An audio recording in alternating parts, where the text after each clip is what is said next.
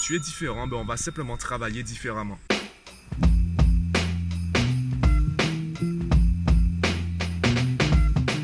Yo, aujourd'hui j'ai décidé de faire une vidéo au lieu d'un podcast qui de toute façon sera transformé en podcast également.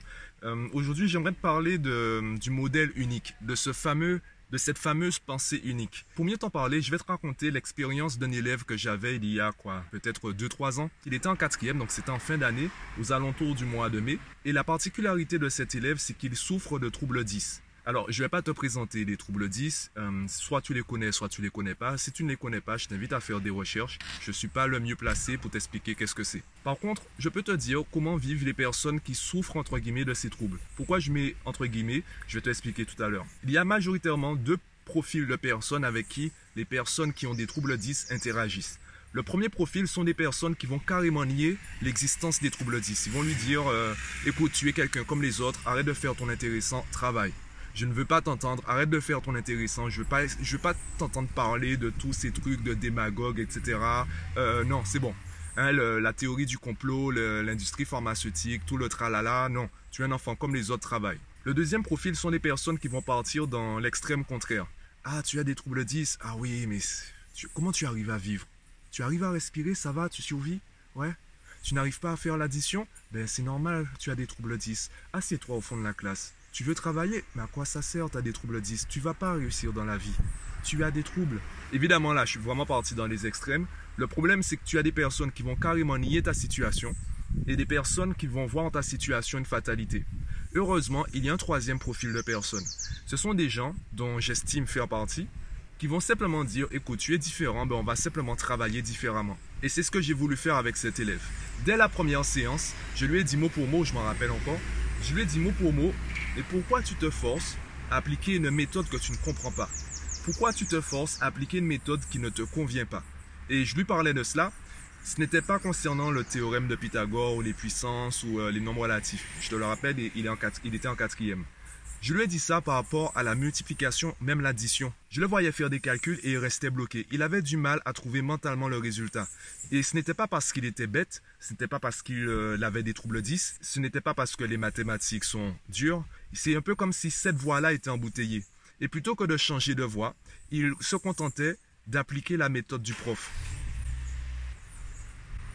Et c'est vraiment de cela que je voudrais te parler aujourd'hui. Je te prends un exemple. Euh, si on t'apprend que 2 plus 2, ça fait 4, tu vas apprendre que 2 plus 2, ça fait 4. Est-ce que pour autant tu maîtrises l'addition? Si tu ne maîtrises pas l'addition, lorsqu'on va te dire 3 plus 1 égale 4, tu vas dire non, puisque ce n'est pas ce que tu as appris. Toi, tu as appris que c'est 2 plus 2 qui font 4. Donc de la même façon, c'est ce que tu vas enseigner aux autres. C'est la raison pour laquelle dans mes formations, même dans mon discours en général, je ne parle pas de méthode secrète, je ne parle pas de méthode universelle qui convient à tous les enfants. Il y a effectivement des méthodes qui vont aider tous les parents à progresser avec leur enfant. Il s'agit d'un tout, il s'agit d'un état d'esprit. Et moi, je vais simplement lancer la machine. Je vais simplement être là au début, fixer les bases, donner les bonnes bases et ensuite apprendre aux parents à hum, progresser par eux-mêmes et surtout à personnaliser les méthodes qu'ils vont trouver par-ci, par-là. Puisque même s'ils apprennent, même s'il y avait une méthode universelle, méthode secrète pour tous les enfants, s'ils apprennent cette méthode, eh bien, ils connaîtront que cette méthode. Du coup, leurs enfants aussi connaîtront que cette méthode. Et d'un enfant à l'autre, déjà, on le voit parmi les frères et sœurs, d'un enfant à l'autre, l'approche est différente puisque la personnalité est différente.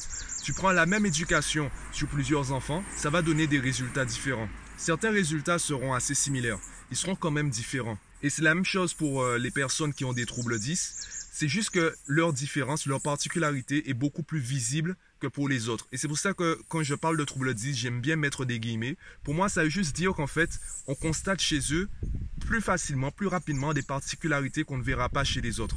Et chacun a ses particularités, chacun a ses forces, chacun a ses faiblesses. Et le fait d'avoir repris les bases avec mon élève qui était en quatrième, je te le rappelle, le fait d'avoir repris les bases avec lui, ça lui a permis d'aller plus vite sur le nouveau programme le fait d'avoir trouvé de nouvelles méthodes, le fait d'avoir travaillé son plaisir à travailler, le fait d'avoir travaillé donc sa motivation, son autonomie, sa méthodologie, sa gestion du temps, etc., ça lui a permis de progresser même sur des chapitres où il ne comprenait rien. Est-ce que pour autant il est passé de 2 de moyenne à 20 de moyenne? Non. Par contre, ça lui a permis de gagner en confiance. Ça lui a permis de mieux gérer les évaluations. Et là, je te parle d'un enfant où beaucoup de personnes disaient qu'il n'a rien à faire dans un collège classique. Il n'a rien à faire dans une classe normale parce qu'il n'est pas normal. On le qualifiait d'anormal. On voulait l'orienter peut-être dans des établissements plus adaptés à son cerveau, plus adaptés à sa façon de voir le monde ou même de, de travailler, de réfléchir. Et personne en fait ne s'était intéressé vraiment à sa face, enfin personne. Très peu de personnes, on va dire, s'étaient vraiment intéressées à sa façon de comprendre les choses. C'était vraiment intéressé à la méthode euh, qui, aux méthodes qui lui conviendraient. Heureusement pour lui, ses parents voulaient absolument trouver la meilleure solution pour lui, tout en sachant qu'il n'était pas si différent que ça des autres, tout en sachant que lui aussi il avait un avenir, que lui aussi il pouvait progresser. Et je leur rappelais ça, je leur disais que leur enfant n'a pas zéro de moyenne. Leur enfant quand même avait des résultats moyens, comme tous les autres élèves. C'est juste que lui, il a des particularités qu'on ne voit pas tout de suite chez les autres. Et le fait d'avoir travaillé cela, il a réussi sa, finalement sa troisième, il a eu son brevet. Et lorsqu'il arrive en seconde, avec les parents, on s'est mis d'accord de le laisser vivre sa rentrée, voir un peu comment il se débrouille. Et eh bien de lui-même, il m'a appelé un soir, il m'a dit ben, qu'il est super content de m'avoir connu et qu'il n'a plus besoin de moi. Il n'a pas 20 de moyenne, simplement il se sent à l'aise en seconde. Je te rappelle, c'est un élève qui en quatrième avait des difficultés à faire des additions en seconde, eh bien, il progressait tout seul. Et avec lui, ce n'est pas les maths. Je n'ai pas transformé en crack des mathématiques. Et d'ailleurs, son témoignage n'est pas concernant les maths, son témoignage est concernant l'école, concernant toutes les matières. Il se sent aujourd'hui beaucoup plus confiant. D'ailleurs, aujourd'hui, il est en première. Je vais d'ailleurs reprendre de ses nouvelles concernant le bac de français.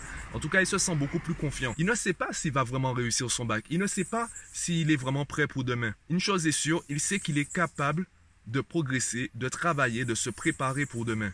Même s'il ignore quel sera le résultat, il a assez confiance en lui pour y aller, pour tester, pour même échouer. Il sait qu'un échec, c'est pas une fin en soi et il sait qu'il peut se relever et aller de l'avant. Le problème, c'est que s'il avait continué à s'évaluer en fonction de la méthode que donnait le prof en particulier, eh bien aujourd'hui, il serait encore en train de stresser. Peut-être même qu'il aurait arrêté l'école ou qu'on l'aurait transféré dans un autre établissement. Tout simplement parce qu'il aurait continué à appliquer des méthodes qui ne lui convenaient pas. Et d'ailleurs, il y a la théorie des intelligences multiples qui a déjà d'énormes résultats positifs à l'école. Et j'ai parfois des commentaires de personnes qui vivent dans l'ancien temps, des personnes qui pensent que l'école n'a pas à évoluer, que les meilleurs professeurs sont forcément à l'éducation nationale. Et malheureusement, c'est faux. Les meilleurs professeurs sont poussés vers la démission par l'éducation nationale. Pourquoi? Parce qu'ils sentent que on ne peut pas appliquer la même méthode pour tout le monde, que le programme de l'éducation nationale laisse forcément des gens sous le carreau. Donc ils vont personnaliser leur façon de faire. Et le problème en personnalisant leur façon de faire, c'est qu'elle n'est pas nécessairement, elle n'est pas facilement duplicable. On ne peut pas appliquer à toute une société une méthode qui est personnalisée. Alors l'éducation nationale fait un choix. Elle fait le choix d'appliquer la même méthode pour tout le monde, même s'il y a des personnes qui s'y perdent pour favoriser la majorité. Et tu vois les résultats que ça donne. Tu as une majorité de personnes qui finissent par avoir le diplôme et qui sont dégoûtées de l'école, qui sont dégoûtées des études.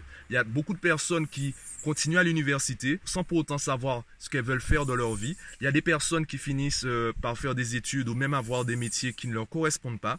Et on, se retrouve avec euh, des taux de reconversion professionnelle super importants. Fait bref, c'est pas le débat du jour. Je veux juste que tu te rappelles qu'il y a une méthode qui te convient à toi. Alors oui, c'est bien d'apprendre les bases, c'est bien d'apprendre les méthodes des professeurs, d'apprendre les méthodes de l'école. Je ne suis pas en train de rejeter l'école et je ne suis pas en train de dire que les professeurs sont dans l'erreur, que les professeurs sont mauvais. Ce n'est absolument pas ça. Ce que je suis en train de dire, c'est pour toi, tu peux trouver une façon de faire. Je le dis par exemple à mes élèves, il y a ce que tu vas écrire sous ton brouillon, il y a ce que tu vas écrire sous la copie double. Sous la copie double, tu vas écrire tout ce que le professeur demande d'écrire. Par contre, sous ton brouillon, tu es libre d'écrire tout ce que tu veux. Dis-moi ce que tu en penses en commentaire de cette vidéo, quel est ton avis sur la question? Dis-moi si je dis des bêtises ou si ce que je dis a du sens. Donne-moi ton avis en commentaire de la vidéo, abonne-toi à la chaîne et moi je te dis à bientôt.